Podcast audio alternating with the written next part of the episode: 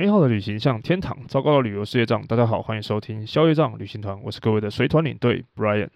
今天呢，终于二月十三号了。为什么我要说“终于”这两个字呢？不是因为这个日期，而是因为有几件事情对我来说呢，它终于到了一个阶段。哪三件事情呢？第一件事情呢，我觉得算是一个好消息，就是呢，我们家里的两个小朋友终于开学了。当然，我讲这个东西，如果你还没有小朋友，或者是你家里没有小孩的听众朋友呢，可能没有办法有这种感觉。但如果你已经是个家长的人，应该很有感，就是终于呢，可以把这些小鬼头送回去学校念书了。不是说我们不喜欢跟自己的小孩相处啦，而是呢，像我们家来说啊，我们不会让他们在休假的时候一天到晚上网啦、玩手机啦，然后看影片之类的。所以呢，要么我们就是如果比较长一点的假期，像是寒暑假，我们就会帮他们报，比如说像是 YMCA 的这种什么夏令营或者是冬令营。那如果比较短的三五天、一个礼拜的这种假期呢，我们可能就会让他们去可能。跟我在家，或者是跟我老婆去公司待着，那可能看看书，可能是骑骑脚踏车什么之类的。那但是不是每个人都可以这样啊？而且就算是这样，时间久了，他们自己也会觉得很无聊，无聊到他们自己都想要早一点开学这样。所以他们现在呢，终于可以去学校了。其实他们自己也觉得是一件好事，反而是对我们来说。除了很开心之外呢，还是有一点点小缺点，就是我们现在开始要早起床了。因为比如说像我们家有一个国中生嘛，所以如果早上要提醒他起床，或者是叫他起床的话，因为小朋友都会赖床，所以如果你要叫他的话，你自己六点十分、六点半什么的，你就要起床了。这大概是一个小小的缺点。这样，好，那这是第一件事情。那第二件事情呢，我觉得应该算是坏消息吧，就是呢，我终于啊，终于决定要。取消这一次土耳其的行程，那原因我想大家应该也都很清楚，就是呢，大家都有看到新闻嘛，发生了一个很严重的地震。那关于这件事情呢，我从地震发生这个新闻出来之后呢，隔天开始呢。依旧有很多的朋友跟我在问说，我人在哪啊？是不是已经出发了？还是说土耳其的行程怎么办？你还要不要去？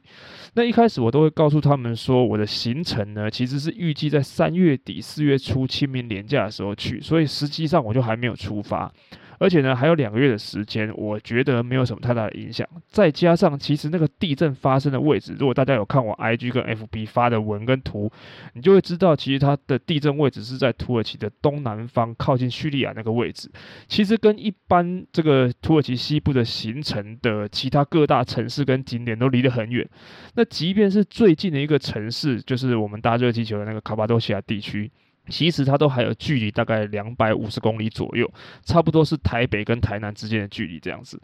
所以对我来说，我是没有觉得说不要出发这样子。甚至呢，我本来今天还要开直播跟大家聊一下这趟行程的一些安排啦，跟有什么样的比较特别的地方这样。不过呢，随着新闻媒体越来越密集的报道，然后大家看到越来越多的这个罹难数字一直往上升，这样子，我觉得呢，在多方的考量之下呢，我最后还是终于决定要暂停这一次清明连假的土耳其之旅。虽然我是真的觉得有一点可惜，可是呢，我还是希望大家跟我一起出去玩的时候是那种兴高采烈出去玩，而不是提心吊胆出去玩，也。对于行程当中不要有额外的那些不必要的对安全上的顾虑，所以呢，那我这一次的行程呢就暂时取消了。那在这边呢，同时我也希望，那我也相信，看到这么多世界各地的这些救援队啊，包含台湾也有去这个帮忙救灾啊，还有捐款这么多的物资等等之类的东西，我相信土耳其当地的居民希望他们很快。就可以从灾后的这些状况当中慢慢走出来。那等到一切尘埃落定，然后都没有什么其他的安全顾虑的时候呢，我们再带着大家一起去到土耳其这个特别的地方，然后用我们的能力去 振兴土耳其当地的经济，这样也是蛮不错的。所以呢，这就是第二个终于终于决定要结束这个土耳其的这个行程。好，那最后其实还有一件事情是第三个终于。不过呢，因为我其实不是很确定它算不算是一个好消息，但它至少不是一个坏消息，所以我在这边想先卖个关子，等到今天节目最后的时候呢，再跟大家公布这个第三件事情是什么。那今天这样子，在这一集的内容当中要跟大家聊什么呢？那反正呢就已经没有要开直播了，那就在今天的节目当中跟大家聊一聊。其实我在这一次规划土耳其行程之中呢，有一些什么遇到的一些状况，跟我的一些小感想吧。好，那其实。第一个呢，开团这件事情啊，其实从我开始做 podcast 的时候，我就一直有想过这件事情。我自己是不是可以有一天呢，能够带着自己的听众呢，出国去走走，去出国去玩，不管是不是以一个领队的身份。但是呢，其实想归然有想，而且在节目制作的过程当中呢，一直也有听众偶尔会私讯问我说，之后会不会开团带大家出去玩这样子。那我也是，当然。呃，反应的结果是跟大家讲说啊，应该会啊，有可能会有这种想法等等，但是都是嘴巴上说说说，脑子里面想想，真的没有特别的刻意的说一定要定一个什么目标或者是时间表，在什么时候去做这件事情。那是一直到什么时候呢？一直到去年年底时候做了那一个网红达人的这个旅游业的网红达人经济的这一件这一集之后呢，我才开始有了一种就是。好像是不是可以来开团试试看这种想法？那再加上边境解封了，所以去年年底的时候，我就很认真的开始去思考要开团这件事情。那但是既然要开团嘛，你总得想要想一个目的地，然后想一个时间。那目的地的挑选呢，我想了很久。那最后呢，我是决定选土耳其的这个地方的原因是呢，因为呢自己的节目上面也有讲过，再加上呢，我觉得土耳其这个地方是一个景色很优美，甚至很特别，然后也有人文历史，然后有很多古文明的地方。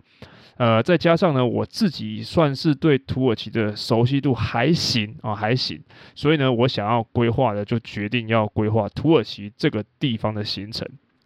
那决定了行程之后呢，接下来当然就是要挑选这个时间。其实。土耳其这个国家呢，你都可以看到很多人，或者是旅游书上面告诉你说，土耳其这个地方呢，一年四季你都可以去。这样说其实也没有什么太大的问题，是这样没有错。你不同的季节去会看到不同的风景。可是如果你要问我，我自己最倾向哪一个季节去土耳其的话，我会告诉你是夏天。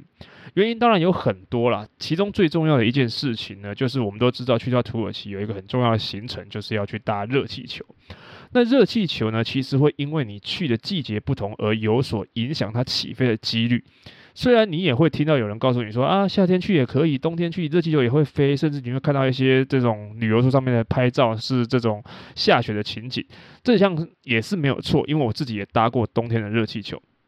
可是很现实的一件事情就是呢，在卡帕多西亚这个地区呢，在土耳其夏天它的地面气流、空中气流就是相对于冬天来说比较稳定，所以如果你夏天去起飞的几率比较高，你冬天去起飞几率当然也是有，但是就比较低一点。那既然都大家难得去一趟土耳其，当然就是想要能够一次就搭到热气球，所以我们。可以的话，当然是要挑这个几率比较高的夏天去。那这是第一个原因。那第二个为什么要选择夏天的原因，是因为呢，其实土耳其这个地方啊，因为它临近这个地中海、爱琴海，那他们在夏天的时候有很多水果都在这个时候出产的。比如说像台湾人去到很喜欢吃的那个樱桃，还有那个新鲜的无花果，我相信这个很多听众朋友可能都没有吃过。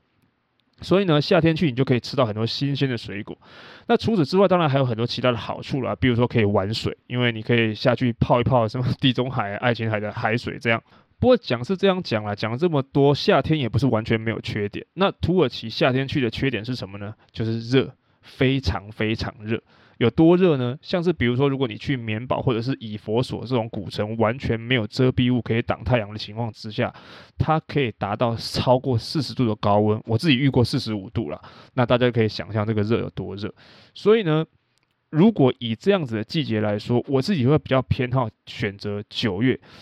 而且呢，除了季节之外，我因为土耳其的行程，大概我一开始就想要规划十一天左右的行程，所以还要考虑到大家请假，因为不是每个人都财富自由可以去嘛，所以要考虑到请假这件事情，我就想说，一个就是九月，因为九月有一个中秋跟双十前后的加起来的一个连假。这个节日呢，你请了五天就可以连续休十二天，这是一个很好的选择。那第二个呢是这个四月，因为四月就是原今天这次我决定的这个时间，因为它清明连假呢，你只要请两天就可以休九天，那你额外再多请两天就可以休十一天。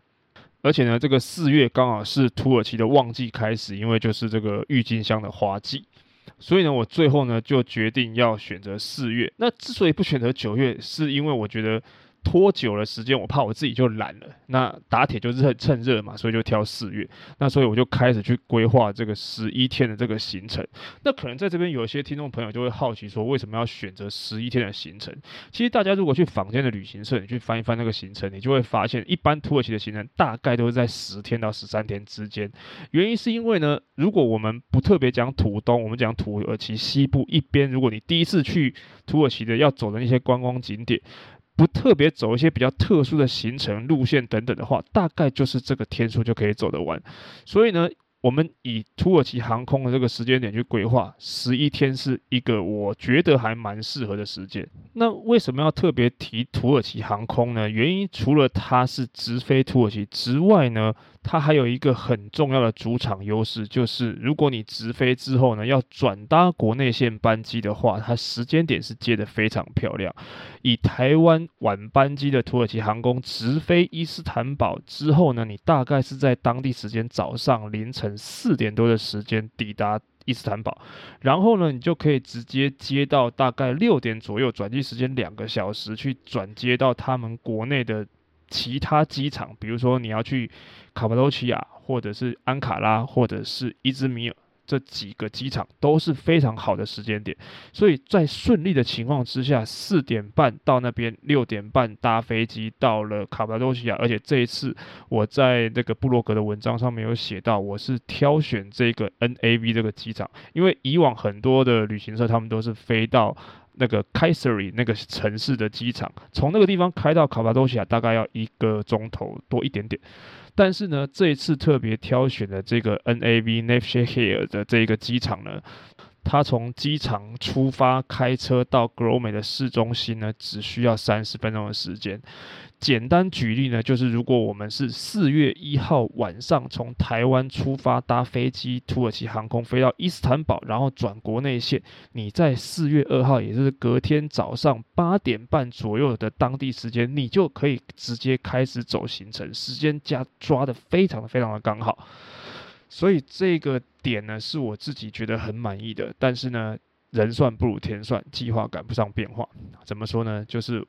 我请个请这个旅行社去接洽这个机票部分的时候呢，没有想到从过年之后的每一个连假，因为各大航空公司的这些机位都被所有想要出国的人，还有各个想要办员工旅游或者是奖励旅游的公司占满了，所以土耳其航空的机票呢，几乎可以说是团体机位都拿不到了。那怎么办呢？所以就换了这个。阿联酋航空，其实就像我部落格上面写的，其实拿阿联酋也没什么不好，只是需要转机。但是对我来说，就有一个很大的差别，差别是什么呢？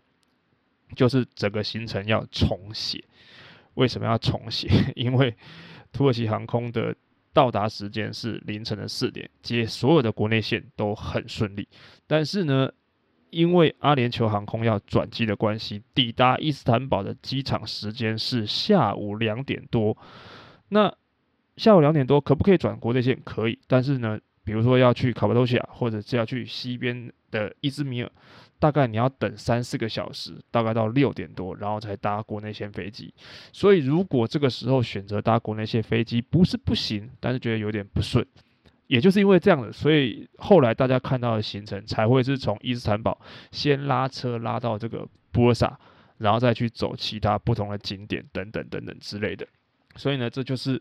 后来为什么这个行程规划出来是搭阿联酋航空，而不是土耳其航空？很简单的原因，就是因为拿不到机位。所以其实航班这件事情，真的是在这一趟规划行程当中最麻烦的一件事情。就因为改了个航班，所以要把十一天的行程改成十二天的行程。而且除此之外呢，你要把原本顺时针的路线改成逆时针的路线，然后有很多相关要调整的地方。反而在景点规划这一部分，相对来说反而比较简单。因为呢，对于第一次去土耳其玩的人来说，很多经典的行程。你要走的就是那些，所以各家旅行社，包含我自己的行程，大点上面都没有差太多的。那当然小点有一些还是有一点出入的。那其他呢，关于这个行程有什么样的跟其他人不同的地方，或者是为什么这个行程要这样的规划等等的食衣住行上面的安排呢，我都很详细的写在了那一篇部落格上面。如果大家还没看过的人呢，可以考虑一下去看我写的这一篇，给你一个物有所值的土耳其行程的这一篇部落格。那当然，如果你已经看过了，大概就可以了解为什么我的行程会这样安排，而为什么是这样子的价格。因为呢，它真的不算是评价，可是呢，以一个十二天的土耳其行程，我估计要二十人上下的团体，十五到二十人之间，两段国内线班机，而且最重要的，我们不进任何的购物站，再加上，我觉得我真的是希望能够带着自己的亲朋好友、听众朋友去体验一个真正物有所值的土耳其，而且呢，要让大家觉得土耳其真的是一个好吃。好玩，而且值得一来再来的地方。那虽然因为地震的关系，这一团不论规划的再怎么样的好，都必须要先取消。可是我相信，我也希望能够在不久的将来，可能快的话，呃，几个月过后，半年过后，可能他们大选过后，那。整个尘埃落定，每件事情也都恢复正常的生活，然后可能那个时候机票的价格跟机位也更好拿的时候呢，我们能够重新带着大家，然后用这个行程或者是之前规划的十一天的行程，然后带大家去土耳其玩一玩。好，这就是我对于原本要跟大家在 IG 直播上面讲的一些东西，那在这边跟大家分享一下。好，那最后呢，还有一件事情，在如果大家还记得的话，前面跟大家讲说有三个终于，最后一个终于呢，就是呢，我在这个月的月底终于要出国了。那这一趟出国呢，如果各位有一些听众朋友或者是有一些好朋友已经知道，就是我这个月的月底是要去南印度，之前已经去过了，要去南印度一趟。那为什么我说不知道它它算不算是一件好事呢？就是因为。它好的地方是在于说，我终于可以出国了，然后也终于睽违三年的要带团了。但是呢，这个带团就会卡到这个 Podcast 的发上架的时间。原因呢，是因为大家看嘛，今天是二月十三号，如果照双周更的更新周期的话，下一趟就是这个二月二十七号。但是那个时候我人在南印度，而且呢，因为这一次呢。呃，跟公司的协调上面呢，公司请我帮个忙，就是需要跟客人一起睡，所以我也不太可能 在客人在的时候拿着麦克风去录音，所以很有可能呢，这一集呢，下一集啦，应该说下一集又必须要延后了，所以请大家多多见谅。那我希望呢，这一趟的南印度的行程呢，可以。Maybe 可以尝试着做一个新的规划的节目内容，比如说把每一天我的行程记录啦，或者是讲解的一些东西写写下来，然后呢放到这个自己的稿子里面去，然后在行程结束之后呢录一集比较不一样的内容，有点像每一天做些什么事情这样子，或者是说呢，如果大家对于这个南印度这个地方有兴趣的话呢，虽然我可能没办法在这个行程当中，带团的过程当中做节目的录制，可是呢，可能会发很多的 IG 照片，可能甚至我还在想说，呃，有没有那个时间去录影片等等的，我会再发到呃 FB 啊或者是 IG 什么的给大家看，希望那个到时候呢，大家也可以多多关注。好，那以上呢就是今天想要跟大家分享我在规划这一次土耳其行程的一些心得跟感想，而且是没有写在部落格上的那一个部分。那另外呢，就是跟大家分享一下我最近的近况，希望大家会喜欢这样子的内容，至少 不会觉得很无聊这样子。那如果各位对于节目有任何的意见呢，或者是有什么想话想要跟我说的话，都欢迎各位到消业障旅行团的 Facebook 粉丝专业或者是 IG 留言告诉我。喜欢今天的节目内容呢，也请不要忘了在 Apple Park。和 Spotify 呢，留下你的五星好评。那今天的节目就先到这边，那也祝各位明天情人节快乐。消业障旅行团，我们就下次见喽，拜拜。